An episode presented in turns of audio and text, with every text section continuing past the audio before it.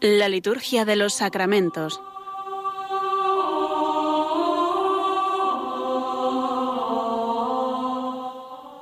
Con el Padre Juan Manuel Sierra.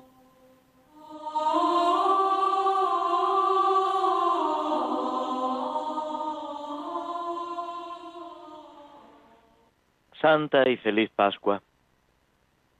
En este lunes de la octava de Pascua, el tema que introduce nuestro programa, lógicamente, tiene que ser la resurrección del Señor. Esta celebración, este acontecimiento que ocupa toda una semana, que la Iglesia nos presenta desde la vigilia pascual hasta el domingo de la octava de Pascua, también llamado Inalvis o de la Divina Misericordia.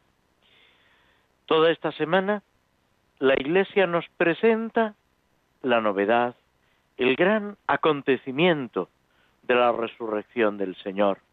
Y lo mismo que en esos primeros momentos de sorpresa de los apóstoles, va poco a poco introduciéndonos. Es curioso cómo en los primeros relatos de las mujeres que van al sepulcro, de Pedro y Juan, que corren alertados por María Magdalena y encuentran el sepulcro vacío. Solo después vendrá el encuentro con el resucitado. Aquello que dirá después San, San Pedro en su primera predicación, nosotros que hemos comido y bebido con él después de su resurrección ese entrar en la intimidad del Señor, ese compartirlo todo con Él, palpando ese cuerpo transformado, que es el cuerpo resucitado de Cristo. El mismo cuerpo que conserva misteriosamente las huellas de la pasión, la herida de los clavos, la apertura en el costado que nos permite entrar en lo profundo de la humanidad de Cristo, en su corazón traspasado, en su amor profundo por cada uno de nosotros. En toda esta realidad salvífica, esta realidad de fe, es en la que la Iglesia nos va introduciendo a través de las oraciones y de las lecturas de estos días. Comenzamos con la lectura semicontinua de los hechos de los apóstoles, con esa actividad de la iglesia naciente, con esa predicación y ese testimonio de los apóstoles, vamos leyendo también en estos días el Apocalipsis de San Juan, como una gran celebración de la victoria del Cordero que palpamos en la resurrección y que se realiza en la historia. Y vamos a lo largo de estos días recorriendo las páginas del Evangelio con las distintas apariciones del Señor resucitado, con esa delicadeza con la que se acerca a las mujeres, a los apóstoles, a los discípulos.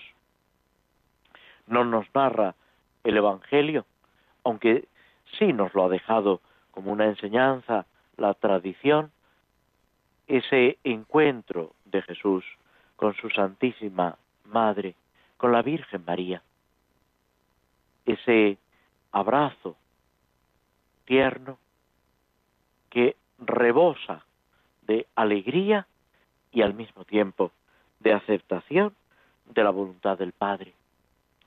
En todo esto, recordando a los catecúmenos, a los nuevos, nuevos miembros de la Iglesia, recordando también nuestro propio bautismo, es lo que debemos celebrar en estos días. Y así se recuerda también en el prefacio primero de Pascua, especialmente indicado para estos días de la octava. Él es el verdadero Cordero que quitó el pecado del mundo, muriendo destruyó nuestra muerte. Resucitando, restauró la vida. Por eso, con esta efusión de gozo pascual, el mundo entero se desborda de alegría. Y luego ya viene, como es corriente en los prefacios, ese asociarse a los coros de los ángeles con esa alabanza inspirada, tomada del Antiguo Testamento, el tres veces santo, el Osana, etc. Alegrarnos por la victoria sobre el pecado y sobre la muerte, de la cual ya participamos aquí y ahora cada uno de nosotros a través de la gracia por medio del bautismo. Unirnos a Cristo resucitado y descubrir en el resucitado las huellas de la pasión. No ha quedado borrada la pasión, es una realidad salvífica que culmina en la resurrección, pero de la cual no podemos prescindir.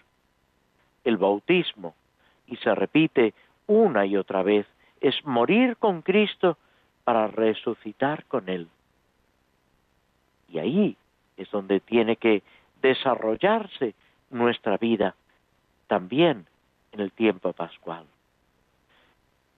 Es curioso cómo Jesús resucitado en la tarde del domingo de resurrección, cuando se aparece a los apóstoles en el cenáculo, les muestra esas heridas y les dice paz a vosotros, a quienes les perdonéis los pecados, les quedan perdonados. Y después, Tomás, el apóstol incrédulo, va a pedir eso mismo como garantía de que es el mismo Jesús, de que no es un fantasma, un espejismo, una imagen borrosa, si no meto mis dedos en la herida de los clavos, si no meto mi mano en su costado, no creo. Y Jesús le dirá, ven Tomás, mete tus dedos, mete tu mano, y no seas incrédulo, sino creyente. Se trata de abismarnos en la humanidad de Cristo, humanidad que ha sufrido una transformación. De hecho, aparece en medio de los discípulos cuando están con las puertas cerradas. Y es también significativo que de primeras no lo reconocen ni los de Maús, ni María Magdalena, ni en otros momentos. Solamente cuando les llama por su nombre, cuando realiza la fracción del pan, cuando se abren sus ojos y su corazón, son capaces de reconocerlo a su lado. Porque Cristo está siempre a su lado, a nuestro lado, aunque muchas veces no lo reconocemos. Nuestros sentidos están embotados, nuestro entendimiento no se termina de abrir a esa comunicación divina, a ese descubrimiento de la acción de Dios y del amor que ha sido derramado en nuestros corazones, dirá San Pablo, con el Espíritu Santo que se nos ha dado. Y en este océano inmenso de ternura, de amor, de revelación de Dios, es en el que se nos invita a entrar en estos días de la octava de Pascua, días en los que se repite una y otra vez el aleluya, días en que la Iglesia repite el canto del gloria, intentando que, aun en medio de las dificultades y de los obstáculos que nos rodean, comprendamos cuál es la verdadera alegría, que hemos sido redimidos a precio de la sangre de Cristo, que Cristo ha vencido y en su victoria hemos vencido todos, que participamos ya de ese triunfo por su misericordia. Todo lo que decíamos en el pregón pascual, en ese canto exultante de gozo, que se sorprende por esa victoria santa, debemos hacerlo realidad en nuestro corazón y en nuestra vida. Es algo que va, como se dice música, increscendo, en crecimiento, en un desarrollo progresivo que llegará a su plenitud cuando veamos a Dios cara a cara y cuando al final de los tiempos participemos también con nuestro cuerpo de la resurrección. Es lo que repetimos en el credo, en el catecismo. Creo en la resurrección de los muertos, creo en la resurrección de la carne. Creo que con mi cuerpo transformado a semejanza del de Cristo, participaré plenamente de la alegría de Dios. Y eso que esperamos, eso que debemos proclamar y enseñar en medio del mundo, debe ser también nuestra firme convicción y motivo de esperanza por encima de todo. Nos detenemos unos instantes antes de proseguir con el tema central de nuestro programa, que son las misas y oraciones por diversas necesidades, concretamente las misas por los sacerdotes, de las que ahora nos estamos ocupando.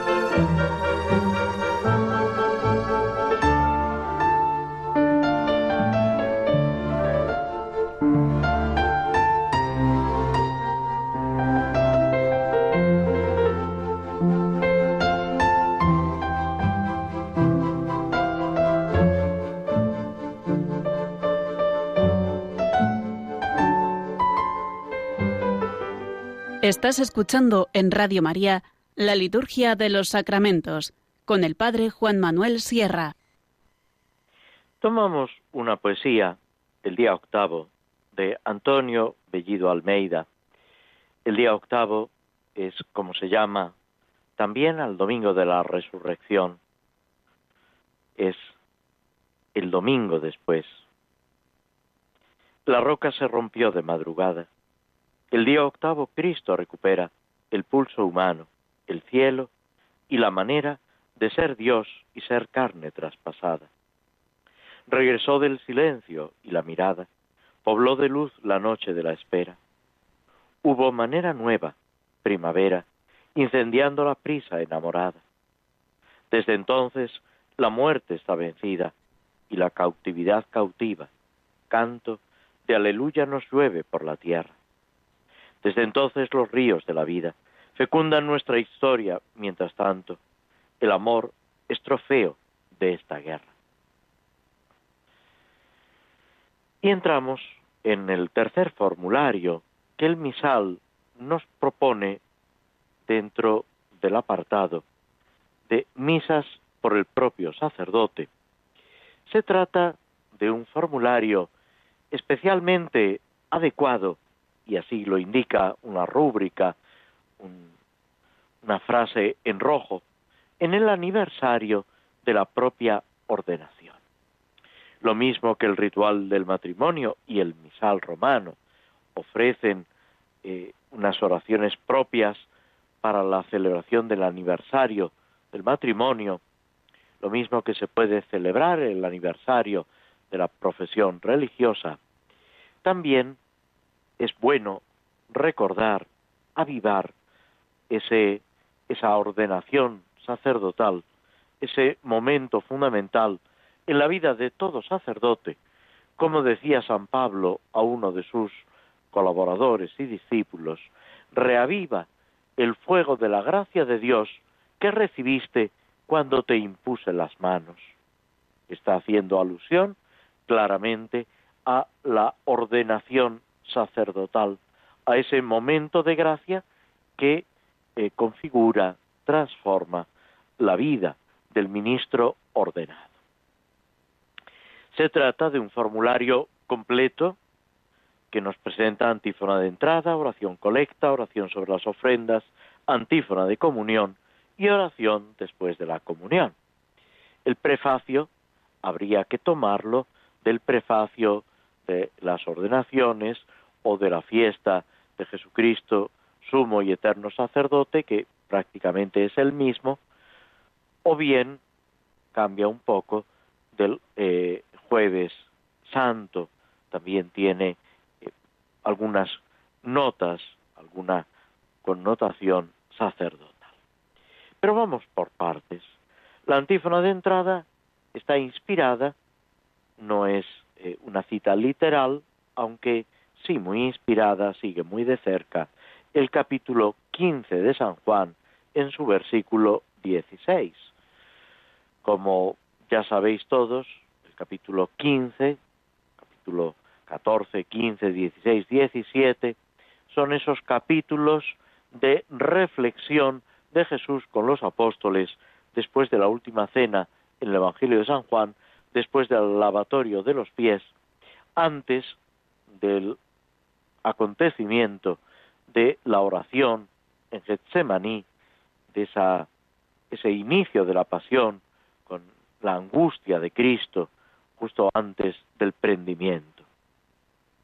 El capítulo 15, donde también se habla de la vid y los sarmientos, de esa unión necesaria con Cristo, que vale, por supuesto, para los sacerdotes, pero vale para todo fiel cristiano que no puede dar fruto si está separado de Cristo y del cuerpo de Cristo, que es la Iglesia. La antífona que nos presenta el misal en este formulario, en el aniversario de la ordenación sacerdotal, dice, no sois vosotros los que me habéis elegido, dice el Señor, sino que soy yo quien os he elegido, y os he destinado para que vayáis y deis fruto, y vuestro fruto permanezca. Estas palabras, que por supuesto esta antífona no se emplea si hay un canto, lo cual sucede con frecuencia, sobre todo si a la celebración se le da una especial solemnidad y una especial participación, si hay un coro o al menos algunas personas que eh, dirigen, que eh, entonan los cantos, pero en caso de no haberla, o si el sacerdote está celebrando solo con unas pocas personas, con algún ministro, sí que se emplea y viene a recordar esa elección de Cristo. La iniciativa es del Señor. Es Él, sin méritos nuestros, el que nos ha elegido y el que a través de ese ministerio del sacerdote unido a Cristo da fruto y un fruto que permanece. No permanece por nuestras capacidades, por nuestra inteligencia, por nuestro buen, hacer, sino por la acción de Cristo, por la gracia de Cristo, que mueve y transforma los corazones.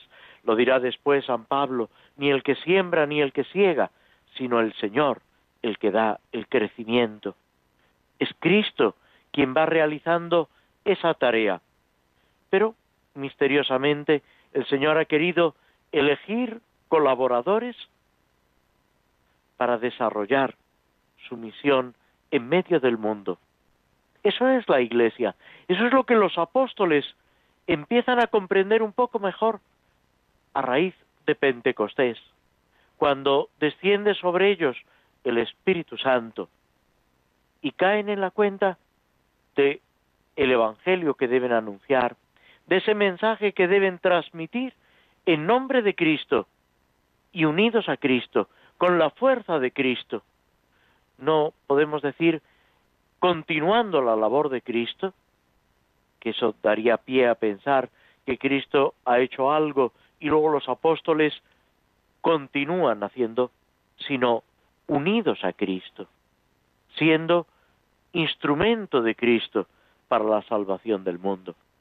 El Papa Pío XII decía que es un misterio que la salvación de unos dependa de la santidad de otros, pero de hecho la extensión del Evangelio, el conocimiento de Cristo, la participación en la vida cristiana, depende de lo que cada uno de nosotros hace y de la respuesta que cada uno de nosotros le damos a Cristo en nuestro corazón, con nuestras actitudes, con nuestras palabras y con nuestras obras. El Señor quiere que vayamos y demos fruto, y fruto abundante, un fruto que permanezca. Pero el Señor respeta siempre nuestra decisión y nuestra libertad. Y eso es válido cara al momento de la ordenación sacerdotal, cuando el candidato al presbiterado es consciente de la llamada de Cristo, de la elección de Cristo, pero también de esa respuesta que se le está pidiendo y que después debe mantener a lo largo de los días, los meses y los años. Es un sí, si me permiten los músicos, un sí sostenido. Es esa nota que lo mismo que la Virgen cuando le dice al ángel, hágase en mí según tu palabra, no se refiere sólo al momento de la encarnación, sino que está describiendo toda su vida, la actitud de su corazón en la relación con Dios en todo momento. Lo mismo el sacerdote, el ministro ordenado y también en su lugar todo fiel cristiano debe mantener esa apertura a la gracia de Dios, esa disponibilidad frente a Cristo, esa respuesta generosa frente a la llamada del Señor, que ha pasado junto a nosotros, como en el caso de los apóstoles, nos ha llamado por nuestro nombre y nos ha invitado al seguimiento. No sois vosotros los que me habéis elegido, dice Jesús a los apóstoles, soy yo quien os he elegido. Jesús ha elegido a los doce. Jesús ha elegido a cada sacerdote, pero también a cada cristiano, para vivir en intimidad con Él. La oración colecta, que también, lógicamente, se hace eco de esta realidad del sacerdocio, de la vinculación con Cristo. Dice, dirigiéndose al Padre, como es corriente, como es clásico en la mayoría de las oraciones, las oraciones colecta, sobre todo las más antiguas, dice, Padre Santo, que sin mérito alguno de mi parte me has elegido para unirme al sacerdocio eterno de Cristo y para el servicio de tu iglesia. Concédeme ser un valiente y humilde predicador del Evangelio y ser hallado fiel dispensador de tus misterios. Parece que no hemos dicho nada y sin embargo hay todo un contenido teológico y espiritual en esta oración. La misma invocación inicial, Padre Santo, que aparece en el Nuevo Testamento dirigida a Dios, que aparece de una forma o de otra en labios de Jesús, y que sin embargo es algo que también pertenece a la Iglesia, que recoge, lógicamente, la enseñanza de Cristo. Podemos llamar a Dios Padre. Esa es la enseñanza de Cristo. Por eso cuando los apóstoles le piden que les enseñe a orar, les regala, nos regala a cada uno de nosotros el Padre nuestro. Padre Santo. Hay un momento, lo recordáis todos vosotros, en el que una persona, un joven, se acerca a Jesús y le dice, Maestro bueno. Y Jesús corrigiéndole, seguramente él no lo entendió del todo, y dice, ¿por qué me llamas bueno? Solo Dios es bueno. Solo Dios es santo. Hablábamos antes de esa oración del santo, el tres veces santo, el trisagio, que se dirigía a Dios en el Antiguo Testamento. Era como decir el Santísimo. El tres veces santo era el no va más de la santidad. Pues a ese Padre Santo es a quien nosotros nos dirigimos, reconociendo esa santidad y reconociendo la enseñanza de Cristo que nos dice, sed santos como es santo vuestro Padre del cielo, sed perfectos como es perfecto vuestro Padre Celestial. Esa santidad, esa perfección que debemos descubrir en Dios, también debe estar presente por la misericordia, por la gracia de Dios en cada uno de nosotros. De ahí ese apelativo, esa invocación a Dios con la que se inicia nuestra oración. Padre Santo, con todo lo que eso supone, con esa confianza amorosa, ilimitada,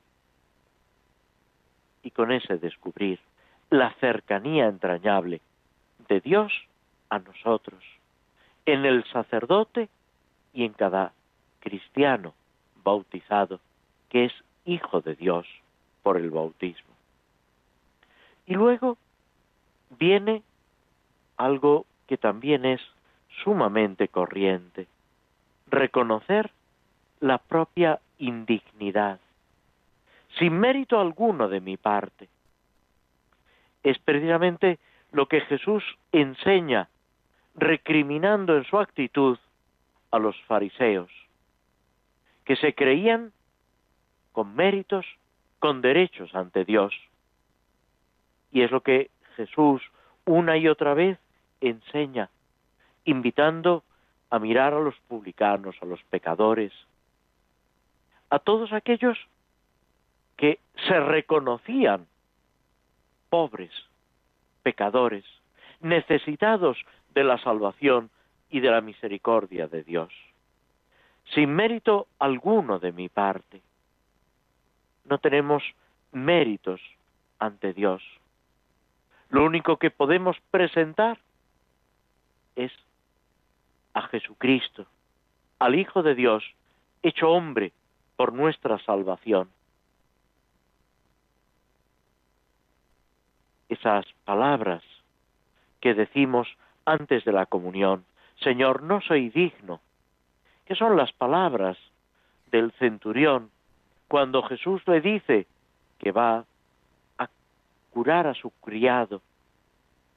Dice, Señor, no soy digno de que entres bajo mi techo. No soy digno de que entres en mi casa. No lo merezco. No puedo, no digo ya exigirlo, ni tan siquiera pedirlo. Es más, reconozco que no procede y que no es necesario. No estoy aquí, puede decir el sacerdote, celebrando el aniversario de la propia ordenación, por mis méritos, que es algo que los profetas le decían en nombre de Dios al pueblo de Israel.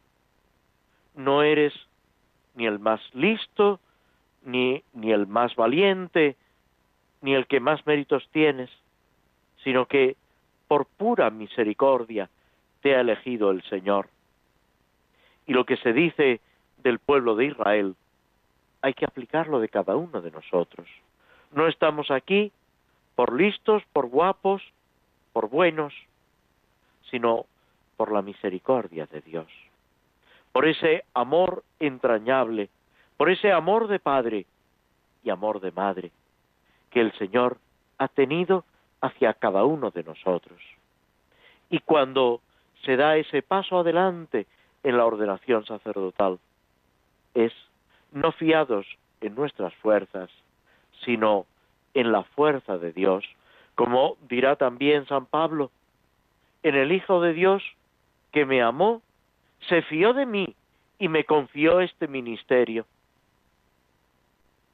Ese ministerio, esa tarea que el Señor me ha encomendado, porque me ama, porque se ha fiado de mí, porque me ha mirado con misericordia entrañable.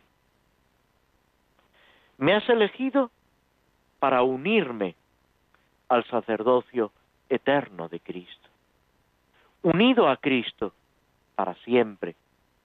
Esa frase y ese canto, tú eres sacerdote eterno. Sabemos que el sacramento del orden, lo mismo que el bautismo, imprime carácter, imprime una huella, una marca en el alma, en nuestro espíritu, que es imborrable. Hagamos lo que hagamos. Estamos para siempre vinculados a Cristo, sacerdote, profeta y rey, vinculados a Él para celebrar, como se dirá después, sus misterios. El sacerdocio de Cristo y el servicio de la Iglesia, como dos realidades necesariamente unidas, vinculadas una a otra.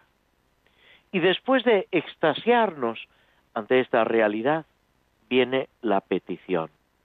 Concédeme ser valiente y humilde predicador del Evangelio. Ayúdame a predicar el Evangelio con valentía y con humildad.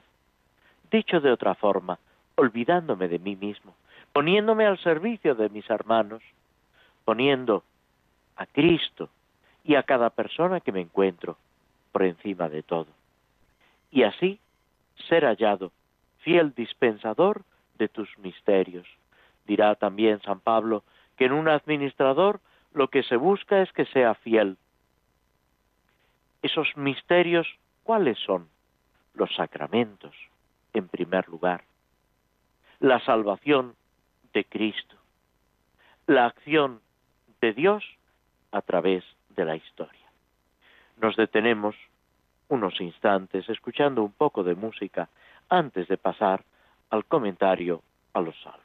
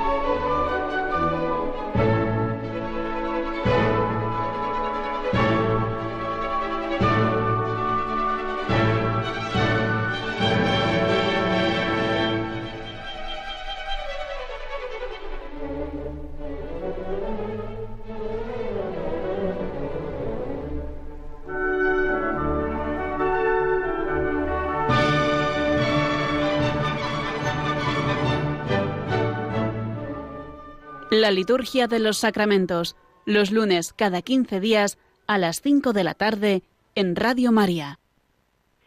Antes de concluir el comentario del Salmo 34, tomamos una oración de la liturgia hispano-mozárabe precisamente del lunes de la octava de Pascua.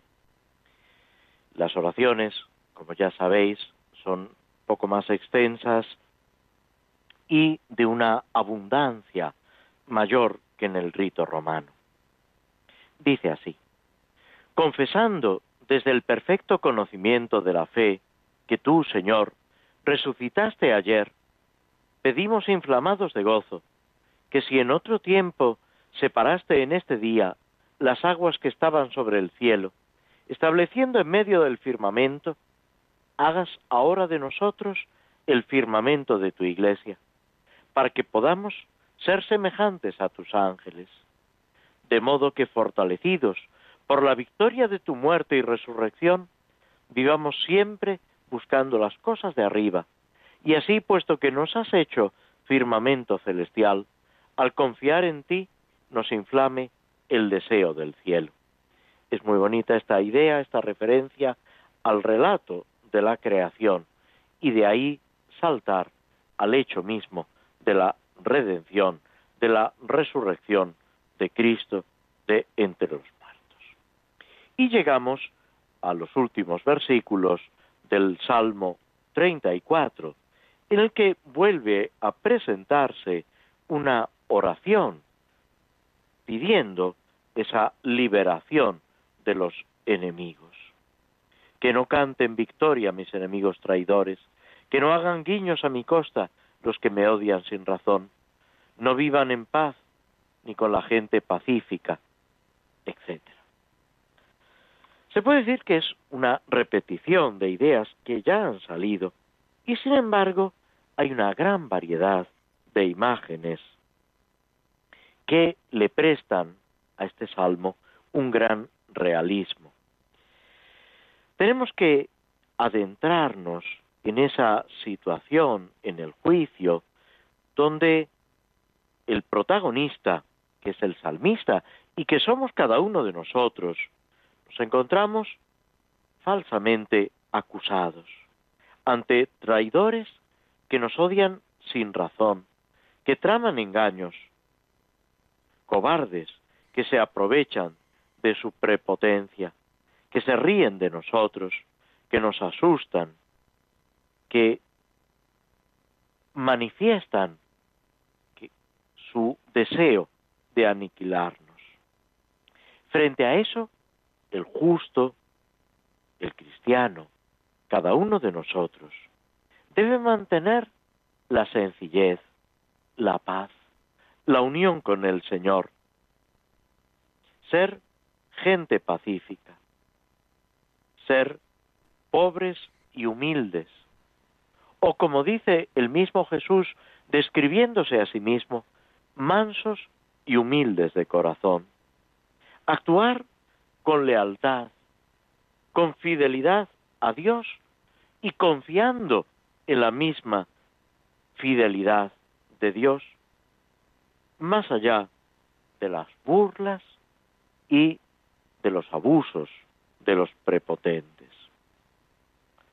Por encima del tribunal humano, por encima de cualquier juicio humano está esa última instancia de Dios a la que siempre podemos acudir, al Supremo Juez, a la justicia misma, que es Dios nuestro Padre. Señor, tú lo has visto, dice el salmista, júzgame según tu justicia. Es lo que pedimos, esa justicia de Dios, esa salvación para el humilde, para el hombre de corazón sincero. Por eso, el justo no teme la justicia de Dios. Lo que debe temer es que el propio corazón se corrompa. Todo esto lo hemos visto también en Jesús, en la forma de vivir la pasión, de afrontar los sufrimientos. Por eso, en la última parte del Salmo, acaba con esa invitación a la alegría y a la alabanza a Dios. Grande es el Señor, dice en el versículo 27, que canten y se alegren los que desean mi victoria, que repitan siempre, grande es el Señor, los que desean la paz a tu siervo. Mi lengua anunciará tu justicia, todos los días te alabará. El Salmo nos enseña que Cristo no abusa, todo lo contrario, de sus prerrogativas divinas, que nunca actuó en provecho propio, sino que en todo fue semejante a nosotros menos en el pecado, y que la fe es una adhesión vital a Cristo, en su cruz, en su dolor, en su muerte y también en su resurrección. Que el discípulo no puede ser mayor que el maestro, que por eso no podemos rechazar la cruz. Y por último, que Cristo predica la palabra de la fe y la siembra con su propia sangre. La palabra se riega con sangre, que es más fuerte que la misma muerte, y por eso vence resucitado. Nos detenemos unos instantes antes de proseguir con el Señor de los Anillos.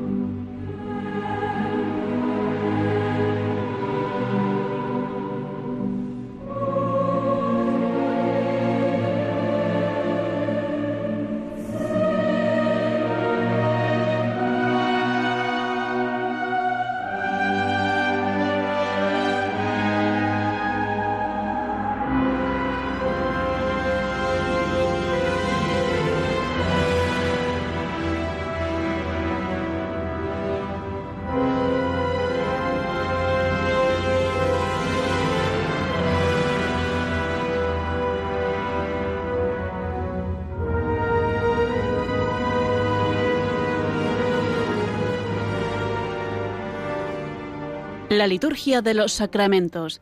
Conoce qué se realiza y por qué de la mano del Padre Juan Manuel Sierra. Hemos escuchado unos fragmentos de la banda sonora de la película El Señor de los Anillos, que acompaña una de las salidas de los viajes de los hobbits. En nuestro comentario estamos con otras de sus andanzas intentando llegar a una meta, podemos decir, un sitio seguro para ese anillo que llevan y que se trata de esconder y, si es posible, destruir. Se han visto nuestros amigos capturados por una especie de espectros, han conseguido, Frodo sobre todo, reaccionando con valentía, superando el miedo, vencer a ese espectro y con la ayuda de este personaje misterioso, Tom Bombadil, recuperarse. Vueltos a la superficie, saliendo de esa gruta, de esa hondonada en la que estaban presos, recuperan la alegría, la fuerza. Se puede decir que han vuelto a su vida, pero victoriosos. Recuerdan como en un sueño lo que ha pasado. Y Tom les invita, y es importante, el libro está lleno de imágenes eh, simbólicas que tienen una aplicación a nuestra vida. El libro, por supuesto, no es un libro eh, religioso, no pretende serlo, aunque está rezumando esa fe que el autor, que Tolkien, vivía y esa manera de afrontar la historia, el mundo, los problemas. Tom les invita a jugar en la hierba, a corretear. Dice el libro que el horror se les borró de los corazones y les invita a que la luz del sol y la alegría les caliente los corazones y los miembros. Corren un rato por la hierba, se, tiendan, se tienden al sol. En definitiva, juegan. Es muy importante el juego. Incluso autores de la talla de Hugo Ranner y otros, Romano Guardini, grande, gran liturgista, han comparado la acción litúrgica a un juego, no porque sea algo intrascendente o no porque no tenga una gran importancia, todo lo contrario. También esa obra de San Exupéry, El Principito, a la que hace referencia Joseph Ratzinger, luego Benedicto XVI, habla de ese carácter del juego, de lo lúdico, que te hace salir de la rutina, que te hace descubrir una realidad trascendente que debe estar presente también en nuestra vida. Después recuperan sus ponis que vienen acompañados de un viejo pony que pertenece a Tom Bombadil y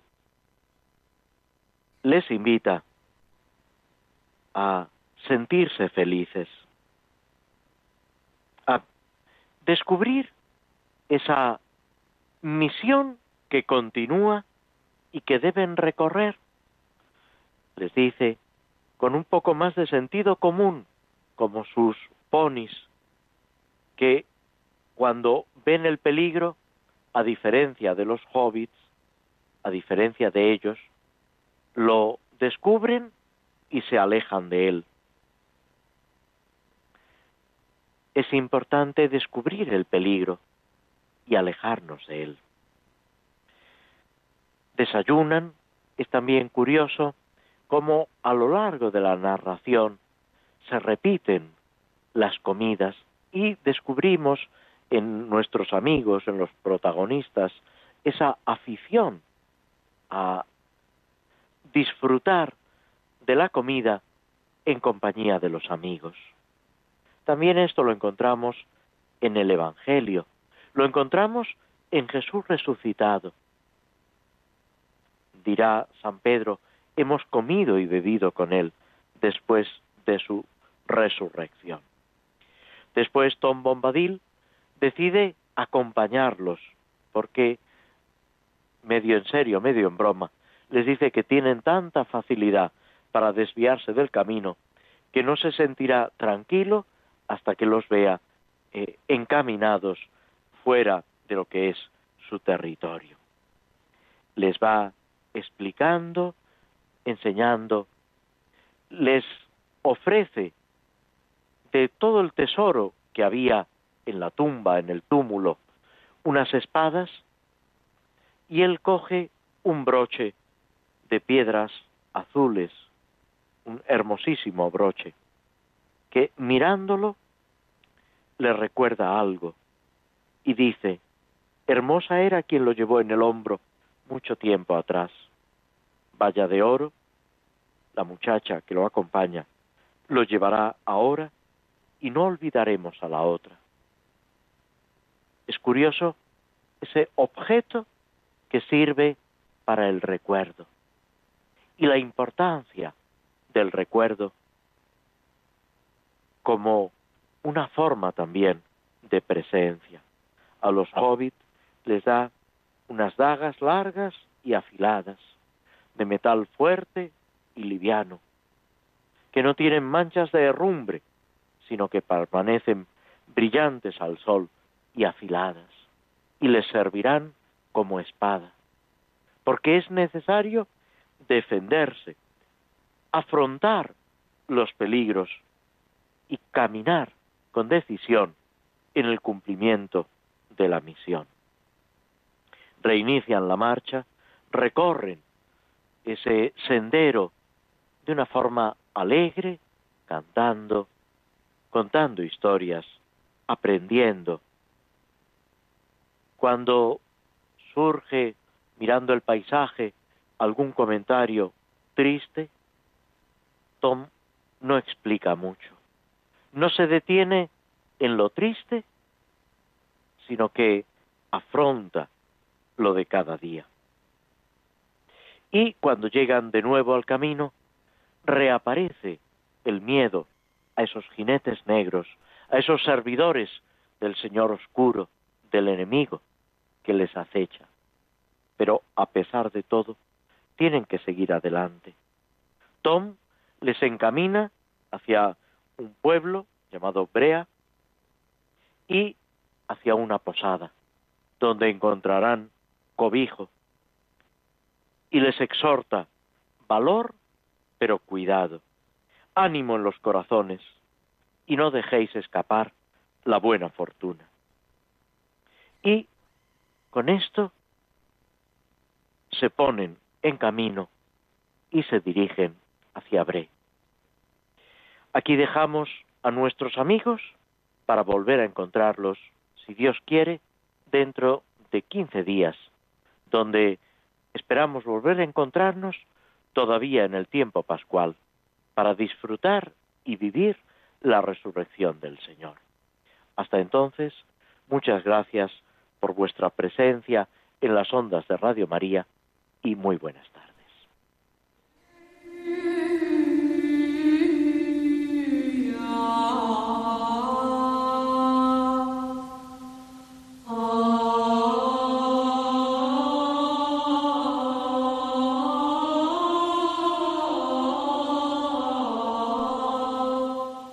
Así concluye en Radio María la Liturgia de los Sacramentos, un espacio dirigido por el Padre Juan Manuel Sierra.